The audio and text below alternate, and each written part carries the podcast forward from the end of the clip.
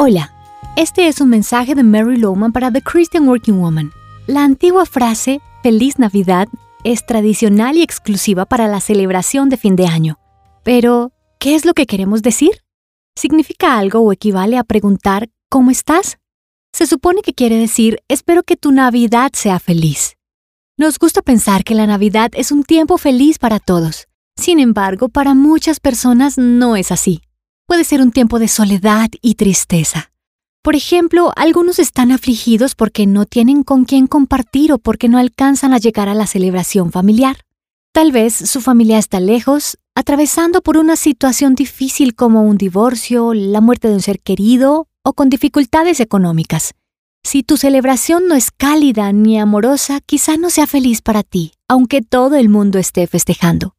Posiblemente tengas recuerdos dolorosos o tus circunstancias no son las mejores. Entonces, a pesar de todo esto, de las dificultades, los problemas y desafíos y aún la pandemia, ¿cómo puedes ser feliz? Por esta época escuchamos mensajes acerca de mantenernos felices por el espíritu de la Navidad.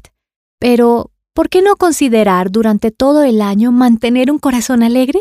Un corazón que abunde en agradecimiento, gozo, amor, compasión y que esté atento al cuidado de los demás.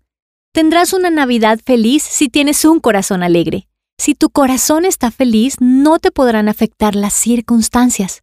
Si tu corazón está contento, nadie podrá robarte el gozo. Oro para que tu corazón esté lleno de amor de Dios y puedas tener una muy feliz Navidad.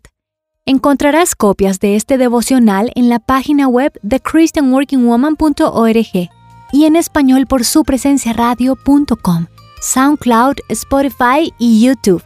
Gracias por escucharnos. Les habló Mariana Vargas.